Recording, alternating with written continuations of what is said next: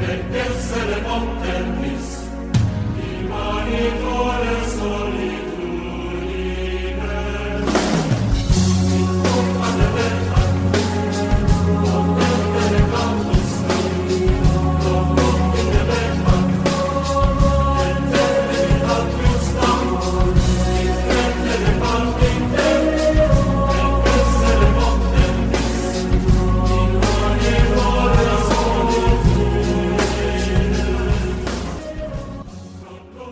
Bienvenidos al episodio 14 de Yahat, el podcast oficial del colectivo de estudios críticos sobre religiones. El tema de hoy, como han sido todos los episodios, muy, muy, muy interesante y seguro lo va a entretener a usted, este amigo que nos acompaña y que nos escucha cada 15 días, de principio a fin. Vamos a hablar hoy de la sociabilidad parroquial en el ambiente post-concilio Vaticano II. Y tenemos para hablar de este tema a Jessica este, Padrón. Ella es tesista de la licenciatura en Ciencias Sociales de la Universidad Autónoma de la Ciudad de México, la UACM. Ha participado en varios congresos de religión en el RIFREN y cursó el diplomado de Historia de las Religiones en la Escuela Nacional de Antropología e Historia, la ENA. Así es que una especialista y una conocedora del tema del que vamos a hablar el día de hoy. Jessica, ¿cómo estás? Muy bien, Víctor, muchas gracias por la invitación. No, al contrario, gracias este, por tu tiempo y por compartir el conocimiento, que ese es el objetivo central de este, de este ejercicio, de este podcast y de Yahat. Compartir el conocimiento con el mayor número posible de personas. Y bueno, vamos a empezar, si te parece. Y bueno, el, Concilio Vaticano con el que empiezas tu investigación, el Concilio Vaticano II, cambió en muchas cosas el catolicismo en el siglo XX, en la segunda mitad eh, de este, del siglo pasado. Tiene muchas interpretaciones y también se aborda desde muchos puntos de vista. Pero en relación a tu trabajo, que lo enmarcas en la era postconciliar, ¿cómo interpretas precisamente este Concilio Vaticano II? ¿Cuál fue la interpretación que tú le das para que nos la expliques antes de caer en el ambiente parroquial. Muy bien, Víctor. Mira, pues la interpretación que yo busco del Concilio Vaticano II es sobre todo la importancia que se le comienza a dar a los laicos. Eh, está reflejada en las actividades y quehaceres que no se le van delegando, sino que el propio laico va asignándose de manera personal al sentirse incluido por la parte religiosa. El Concilio Vaticano II incluso permite crear una congregación de los laicos, entonces es de ahí de donde parte el enfoque de mi investigación.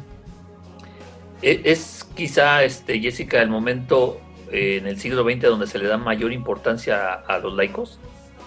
Quizá tiene una importancia previa con la acción católica y un poco con lo de las guerras cristianas, pero sin embargo, creo yo que es postconciliar, en donde se les va a dar reconocimiento a los laicos y quizá una voz propia de crear cierto tipo de grupos y asociaciones formadas ya no por los sacerdotes, sino por el mismo laico interesado en aprender más o en desarrollarse en un ambiente diferente al de su, sociedad eh, diaria, ¿no? Digamos, es un ambiente en el que se apropia del espacio es un ambiente en donde se le permite estar y realizar diferentes actividades sin dejar de lado su parte laica. Es decir, no, no por estar en la parroquia, en este ambiente en donde hay rezos, en donde hay culto, tiene que dejar su, su parte laica, su parte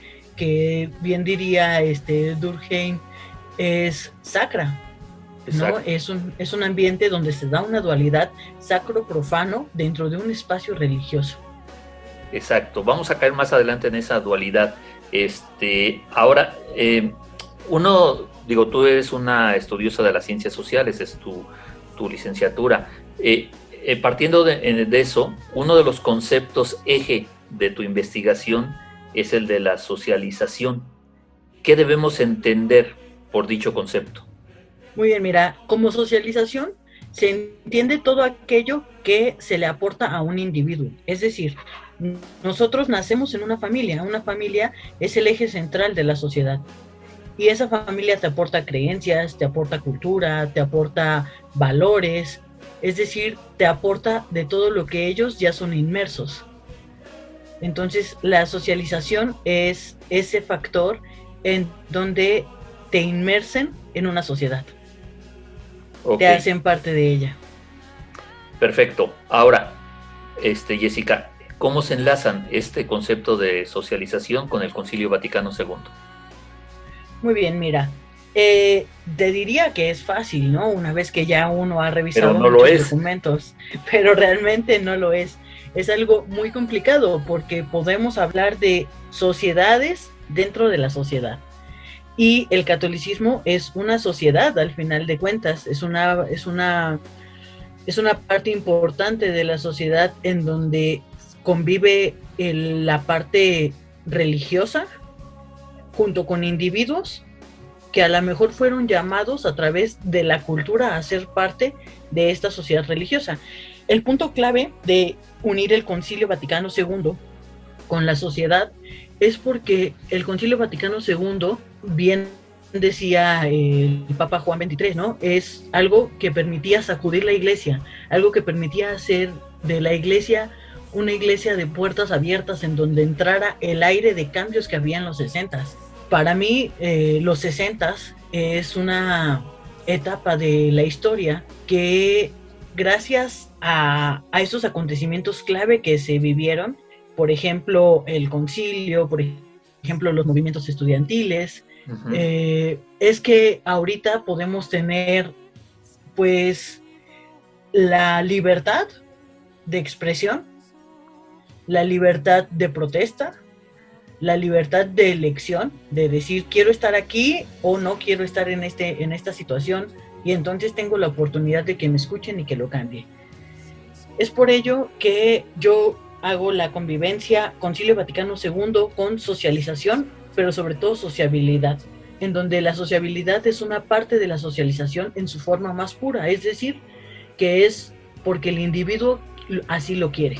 Es una parte lúdica, decía Simmel, en donde el individuo está uno con otro, uno contra otro y uno por el otro. Entonces, esta parte del concilio permite escuchar a los otros, no nada más a los que están dentro de la Iglesia Católica. Inclusive podemos recordar que en el Concilio Vaticano hubo presencia de otras religiones. Tenía yo un profesor en la universidad, en la UACM, que decía, yo creo que tras el Concilio Vaticano II la Iglesia se volvió un tanto más protestante, con esta idea de tener una asamblea en lugar de solamente una misa donde el celebrante está de espaldas, sino haciendo partícipe a la comunidad, ¿no? Entonces, el hacer una asamblea permite que, la, que las personas que asisten al culto o dígase misa, o bueno, ahora el nuevo nombre, ¿no? Que tienen que es este, la celebración eucarística o asamblea eucarística, permite que ya no nada más esté eh, uno solo celebrando, sino al que haya contestaciones en la misa permite estar uno con el otro y uno por el otro. Y es de esta manera que yo hago la convivencia en que se hace una sociedad. Fíjate que, eso, este, escuchándote y, leyéndote, eh, eso se parece mucho, eh, este, aunque se habla en el Concilio Vaticano que es una modernización de darle al juego y que era un movimiento realmente, como tú lo acabas de describir en los 60, eh, un movimiento cultural general y la iglesia no se podía quedar, el Papa lo entiende muy bien, que no se podía quedar atrás y se sube al barco de esta modernidad y de este cambio que se está dando en el mundo. Pero todo esto de la asamblea que acabas de explicar y de donde no solamente participa el sacerdote, pues son rasgos y características de las primeras comunidades cristianas, ¿no? En, del siglo I, las, las Exactamente fundadas por Pablo de Tarso, ¿no? Entonces, este, es muy curioso y muy interesante. Ahora, este, Jessica, regresando a, este, a tu tema o profundizando un poquito más, eh, ¿cuál, ¿cuál fue, este, tratas un caso particular? Cuéntanos un poco este, por favor, ¿cuál era tu objeto de estudio? ¿En qué parroquia eh, eh, este, estuvo tu investigación? ¿Fue una sola? ¿Fueron varias parroquias? Cuéntanos sobre eso. Sí, mira, fue un caso bien curioso porque yo eh, retomé esta, esta tesis en la parroquia de Santa María Magdalena Atolman, en la colonia Pensil, acá en la delegación Miguel Hidalgo. Entonces se viene la pandemia y pues ya no se pudo concluir la, la investigación. Entonces lo que opté por hacer fue lanzar un cuestionario acerca de la sociabilidad parroquial, es decir, las relaciones sociales que se construyeron entre los mismos individuos participantes de los grupos parroquiales a través del tiempo de ser parte de los mismos, ¿no? Entonces, lo que opté fue por utilizar un poco la etnografía, que fue hacer investigación etnográfica por medio de redes sociales. Ok. Y de hecho, en el primer capítulo de la tesis, lo que se muestra es un, un cuestionario realizado vía Facebook, en el que se, se, pudo encuestar a 52 personas en un lapso de tres o cuatro días aproximadamente. El, el, objeto de estudio real es ver cómo por medio de la sociabilidad, es decir, por el hecho de querer ser parte de un grupo voluntariamente, se construyen las redes sociales. Estas redes sociales, dígase, el incremento de amistades, quizá el encontrar a la, a la pareja romántica, ¿no? Amorosa, en, en este mismo espacio parroquial. Y bueno, al, al, final de cuentas se tomaron tres parroquias y tres casos diferentes para demostrar esta sociabilidad y esta construcción de redes. La primera fue San Gabriel Arcángel Tacuba con una autoetnografía del grupo ASIS. La segunda fue eh, lo, la escuela de pastoral en la parroquia de Santa María Magdalena Atolman, en la Pensil. Y la última que fue realmente con lo que empecé mi estudio, fue la parroquia de San, de San Agustín Polanco, en donde estudio los talleres de oración de vida, que es un caso muy peculiar de sociabilidad y de construcción de redes. Sí. Bueno, vamos a hablar más adelante de los cuestionarios y del taller de oración y vida y la escuela pastoral.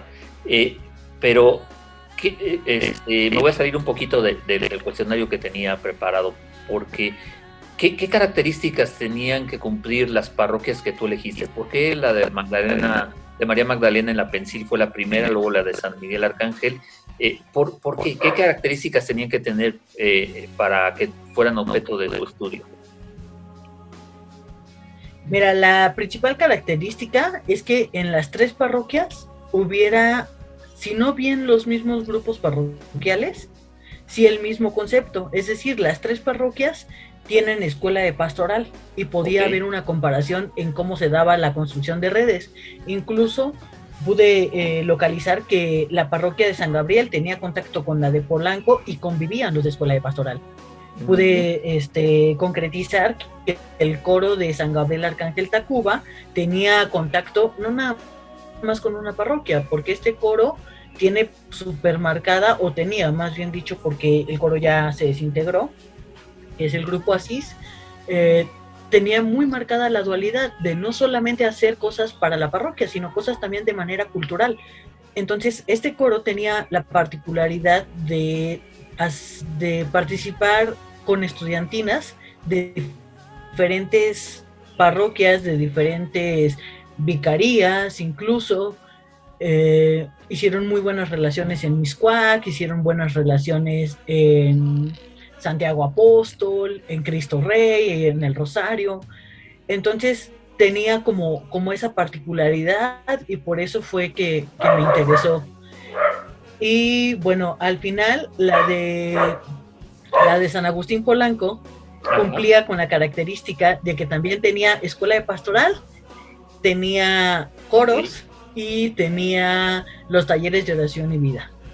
Entonces, pues más que nada, esa fue la, decisión. Y un poco también por las zonas, las zonas este, geográficas y sociales en las que se desarrolla. La, la Pensil, por ejemplo, tenemos poca presencia en la parroquia, pero mucha presencia en cuanto a la celebración de, del santo, ¿no? Y San Gabriel Arcángel hay mucha presencia, pero de personas que pasan para el metro, ¿no? Y entonces de repente se detenían a oír al coro y por eso se quedaban a misa. digamos que es una iglesia de paso.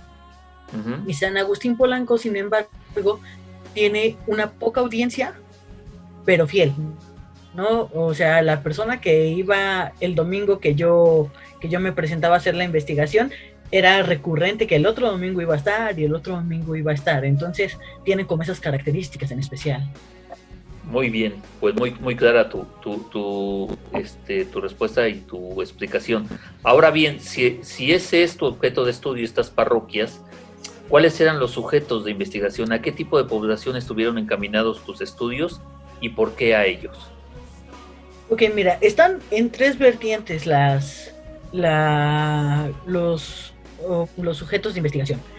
En primer lugar, están los de escuela de pastoral, que pueden entrar desde los 13 años hasta los 90, digamos, por poner un número final.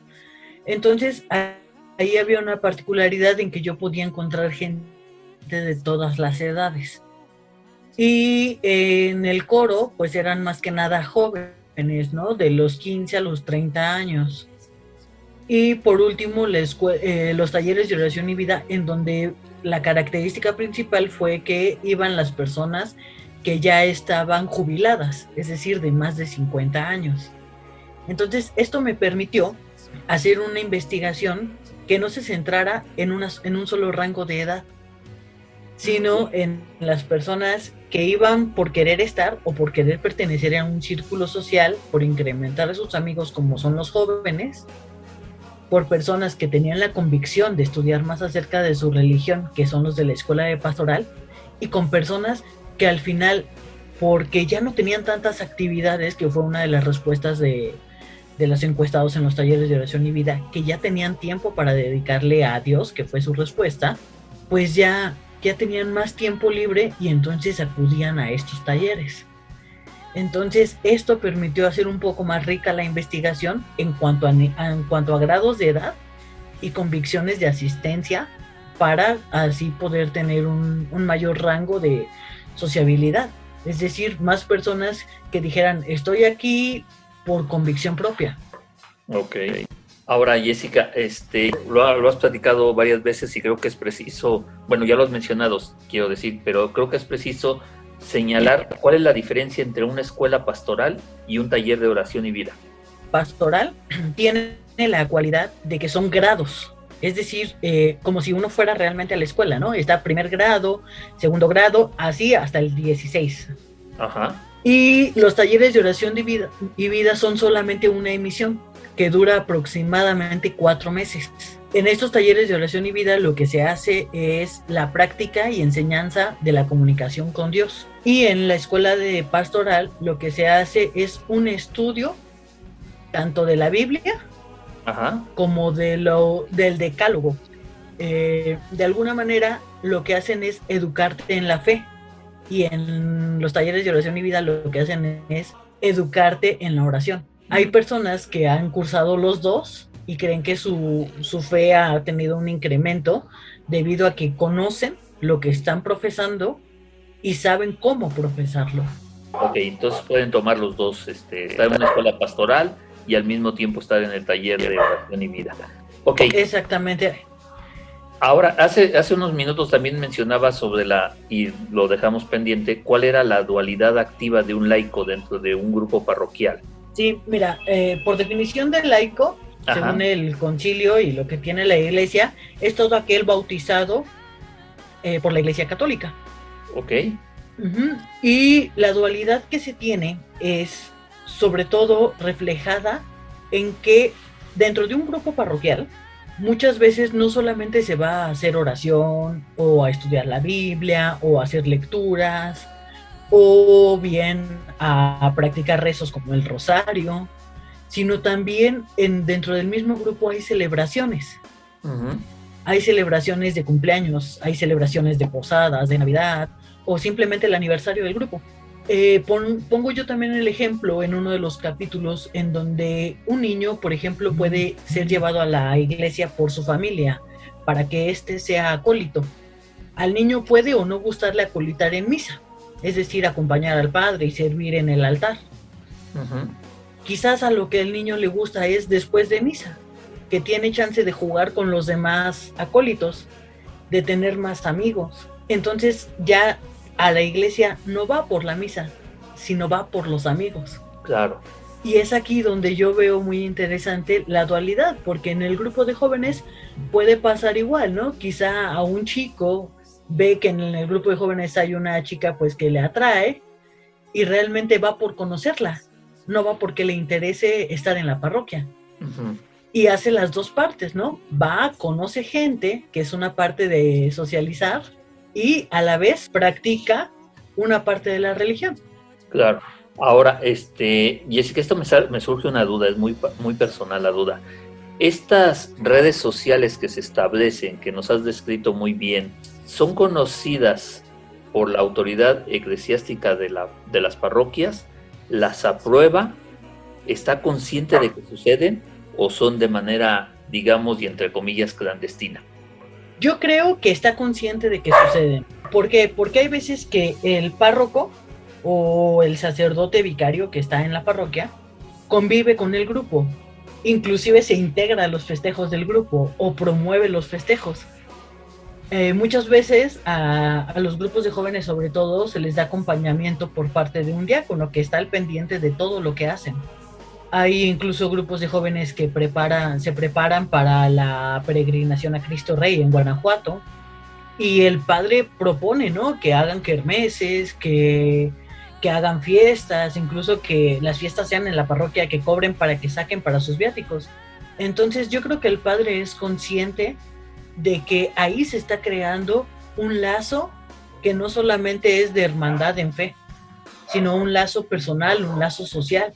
Quizá no de la manera en que pueda realmente decir el, el padre, bueno, aquí se están creando redes sociales, ¿no? Pero sabe que hay, hay un conocimiento muy bien, pues era, una duda que me surgía en cada página que leía. Ahora, este, Jessica, de los resultados que obtuviste de los cuestionarios que, ya nos comentaste que aplicaste, ¿cuál fue el dato que más te impresionó a ti como investigadora y por qué? ¿Cuál fue el dato que dijiste, este, esto no lo esperaba, esto es muy sorprendente? Pues yo creo que la cantidad de tiempo que se quedan en el grupo. Ok. Una de las preguntas era si habían estado un año o menos, de un año a cinco años o más de diez años. Y el dato curioso fue que más del 60% había estado sirviendo a la parroquia más de 10 años. Entonces me parece un dato muy curioso porque es mucho tiempo, o sea, al final es una vida, ¿no? Sí. Es como si tuvieras a tu bebé de, o a tu hijo de 10 años leía yo en, uno de los artículos, que bueno, ahorita no recuerdo el nombre de la autora, pero decía que, podías hacer una carrera en, la parroquia, ¿no? Porque a lo mejor de los 7 a los 11 años fuiste monaguillo y de los 11 a los 15 estuviste en, en clases de Biblia y de los 15 a los 25 estuviste en un grupo parroquial de jóvenes, dígase el coro u otras asociaciones que hay para los jóvenes, como grupos de, de adoración o estos grupos carismáticos.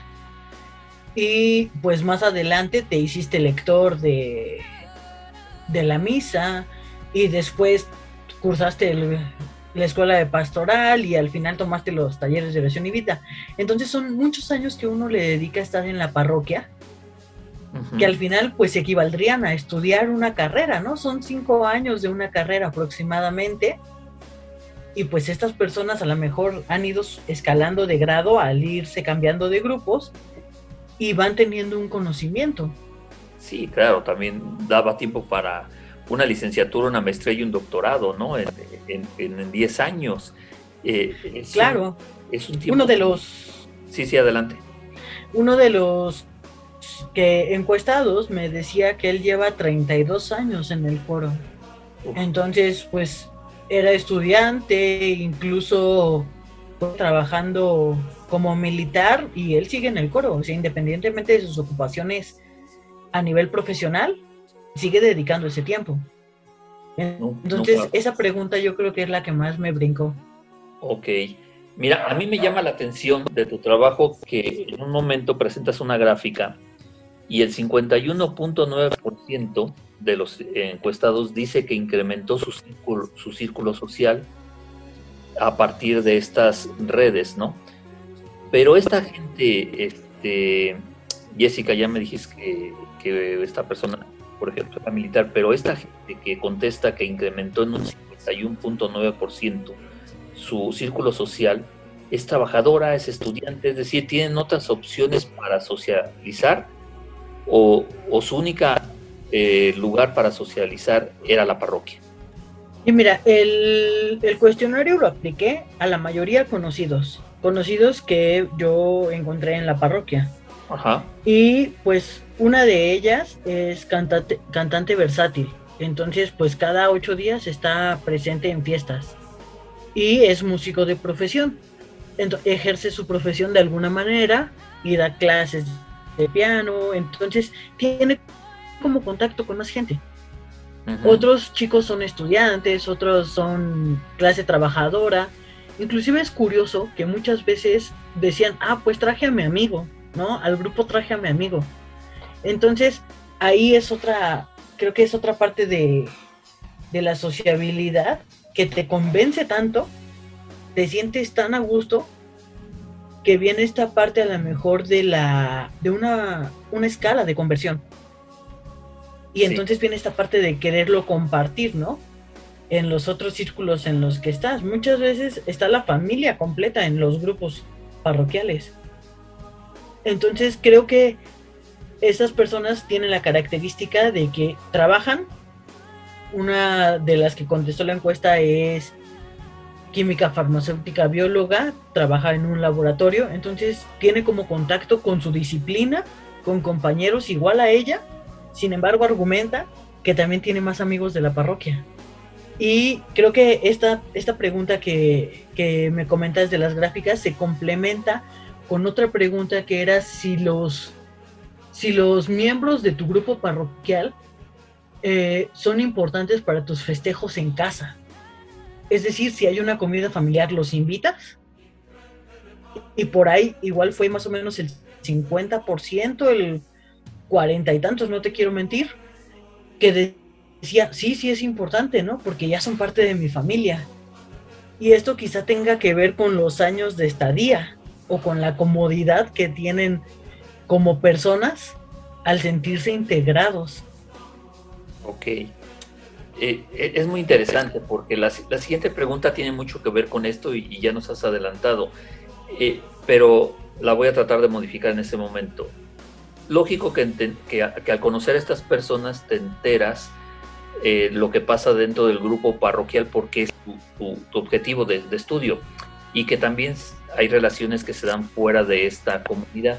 Pero ¿forman parte de, tu estudio las relaciones que están fuera de la parroquia o no? A modo de construcción de red social, sí, porque la, parroquia, eh, eh, las relaciones que se dan en la parroquia al fin salen ¿Ves? Eh, la doctora Nayelia Mezcua me decía, aquí lo importante de esta investigación es saber el chisme, ¿no? Saber quién anda con quién y al final se casa, o quién se hizo amigo de quién y sigue siendo su amigo aunque él ya no vaya a la parroquia. Entonces, esta, esta parte es muy importante porque al final si se ven en la calle, se saludan, si se ven fuera del espacio parroquial, pues son las mismas personas, solamente en otras circunstancias sociales. Muy bien. Sí, este, Jessica, y, estoy, estoy de acuerdo, ¿eh? y, estoy de acuerdo también con lo que dijo la doctora Nayeli, ¿no? Hay que llegar al fondo de, las cosas y si hay casamiento o no.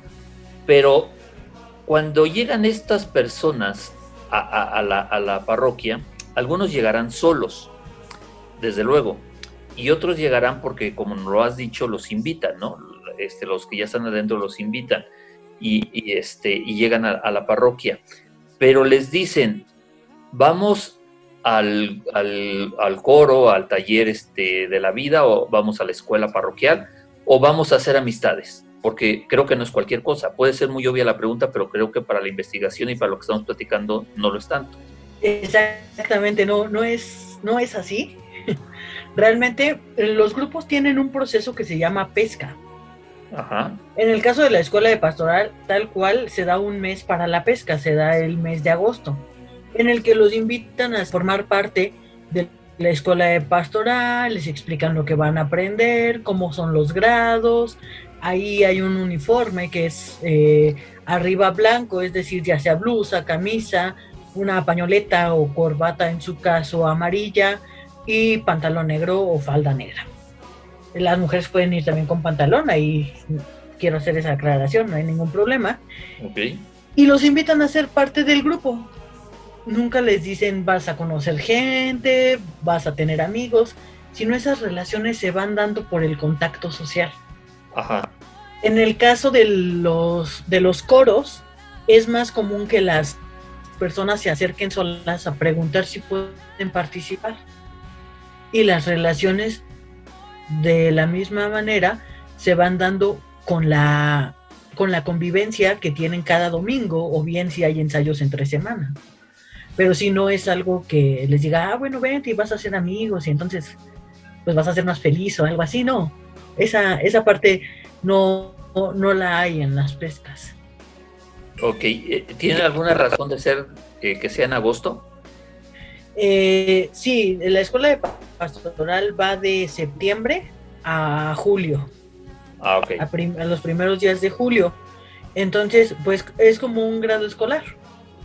Digamos que en su periodo de vacaciones hacen su campaña de inscripción.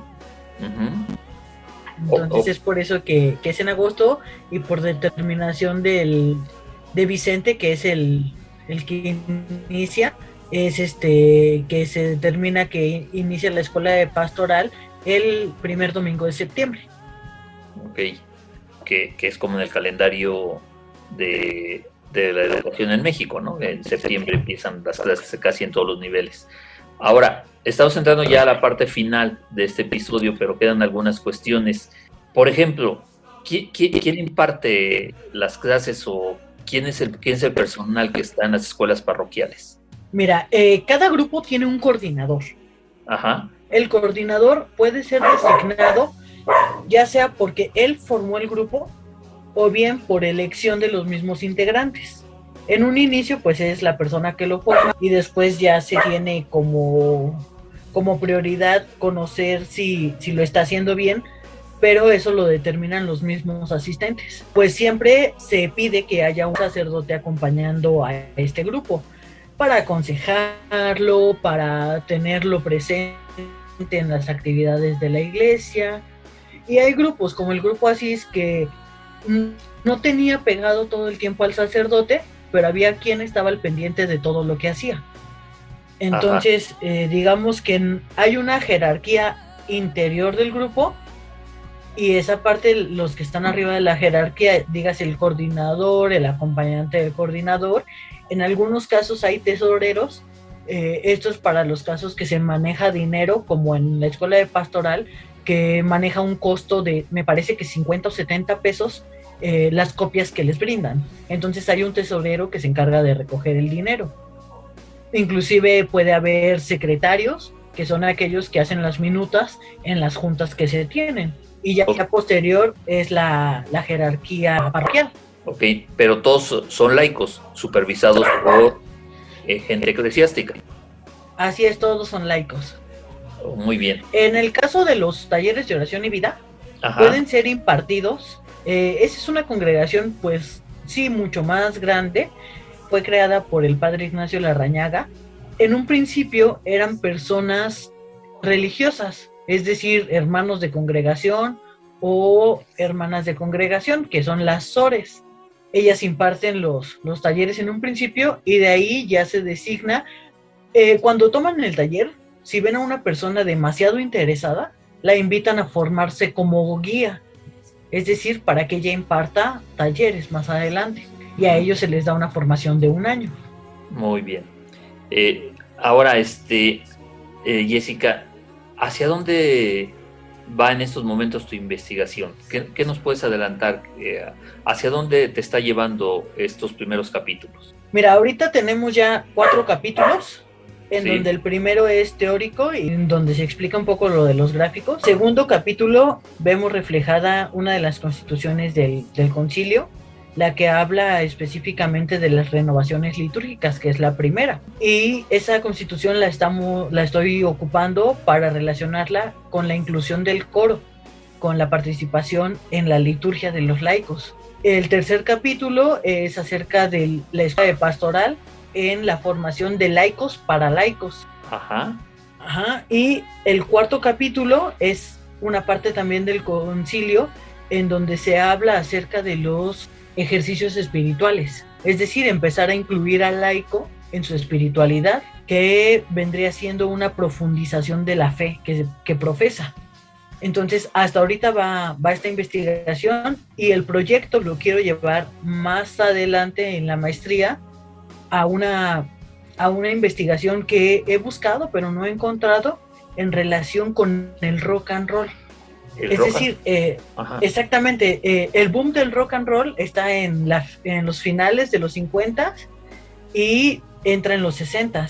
Las, las primeras canciones de rock and roll son covers que hablan acerca de cuestiones religiosas.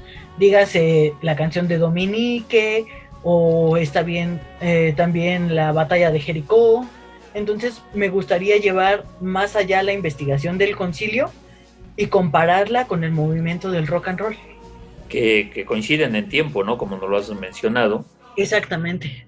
Aunque bueno, la, cuenta la leyenda que Elvis Presley fue, que es el rey del rock, según la cultura popular, eh, fue condenado inmediatamente, ¿no? Y decían que estaba poseído por el diablo, ¿no?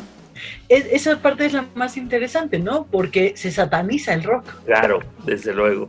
Pero Entonces, eh, al final para muchos el rock and roll se vuelve una religión. Exacto, sí, para muchos de esa época y que aún perduran todavía. Sí, así aún Perduran. Y, en un buen número además. Pero bueno, este, la, pregunta final, que casi es una pregunta obligada, este, Jessica, ¿qué fue lo que te atrajo, que te atrajo para dedicar tus estudios y una tesis sobre este tema? Lo principal que me atrajo fue la conversión.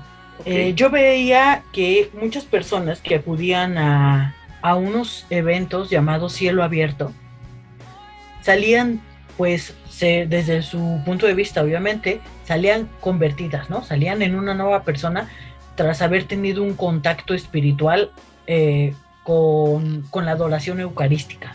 Ese fue el principio, ¿no? La conversión, cómo a través de un taller de oración y vida las personas podían convertir su vida uno de mis primeros estudios fue la vida de San Francisco de Asís. Y de ahí me fui envolviendo, envolviendo en el tema hasta que llegué a, esta tesis en el interesarme ¿y por qué están ahí? ¿Quién, quién les dice que, eso, es, eso es la verdad, no? Y viene esta parte de la sociabilidad en donde pues es el querer estar ahí sin ningún afán, sin quizá, quizá se va dando el afán en un principio de conocer a la gente o de tener una actividad, pero a la larga, estas personas que llevan más de 10 años están ahí porque les gusta. Claro. No, sobre todo un adulto, pues acude a la iglesia por convicción, porque ya no hay nadie que lo mande ir.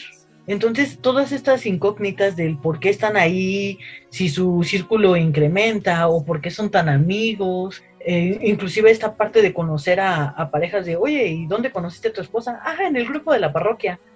Y, así te puedo contar fácil 10 parejas que conozco que siguen casadas y se conocieron en, la parroquia. Y, siguen un punto, ahí. Eh, y siguen ahí. un punto súper importante es que yo creo que, la parroquia es un espacio para, para hacer música es un espacio que, a lo mejor eh, te demanda tiempo, te demanda seguir ciertas reglas y ciertos, eh, ciertos, ¿cómo te diré? Controles, ¿no? De a lo mejor, pues voy a tocar una misa, pero a mí lo que me gusta tocar es rock. O a mí me gusta tocar trova. Y muchas veces lo que pasa es que los músicos que están ahí le impregnan eso que quieren hacer a un servicio. Claro. Bueno, Entonces está hay el ejemplo de Jesucristo Superestrella, ¿no? Una ópera rock que fue también satanizada eh, cuando se estrenó, eh, clausurados los, este, los teatros donde se presentaba. Y hoy es una obra, si no clásica, sí es una obra que no te puedes perder en la vida, ¿no? Alguna vez haber visto Jesucristo Superestrella, ¿no? Eh, es igual que José el Soñador. Claro, se volvieron un pasaje bíblico, se vuelve este rock, ¿no? Exactamente, entonces, pues por ahí es donde, donde yo me, me empiezo a interesar por estudiar la, la, religión y sobre todo porque yo he estado cerca de, de la parroquia mucho tiempo, pero realmente te confieso, yo iba porque quería tocar, yo no iba por, por la, la convicción de la fe y, y volverme mejor persona, yo lo que iba era porque había un espacio para tocar, ¿no? Y sabía que a lo mejor iba a salir algún evento en donde podía tocar otra cosa que no fuera música religiosa, porque también dentro de la música religiosa hay diferentes categorías. Hay música litúrgica, hay música sacra, hay música religiosa, hay música para retiros.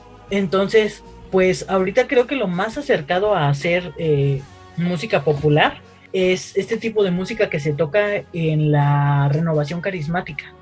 Ajá.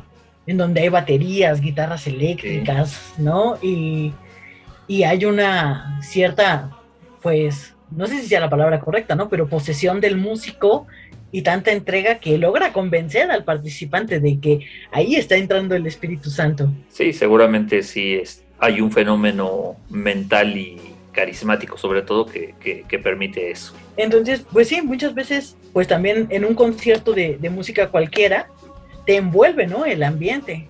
Sí. Entonces, pues sí, mi entrada fue más que nada por, por esa parte. Pues muy bien, muy interesante de principio a fin, como lo habíamos dicho al inicio de este episodio 14 y al cual hemos llegado desafortunadamente al final. Eh, este, solo nos resta darle las gracias a Jessica Padrón, ella es tesista de la licenciatura de Ciencias Sociales en la Universidad Autónoma de la Ciudad de México y ha participado en varios congresos y coloquios sobre el fenómeno religioso.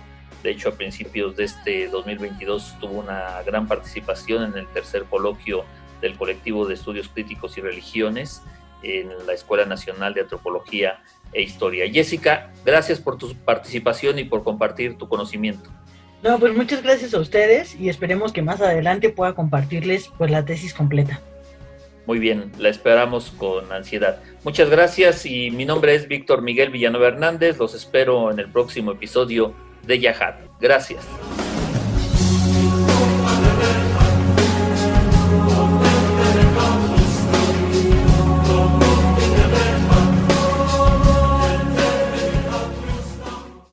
El podcast que acaba de escuchar tiene el objetivo de difundir el conocimiento académico no tiene fines de lucro.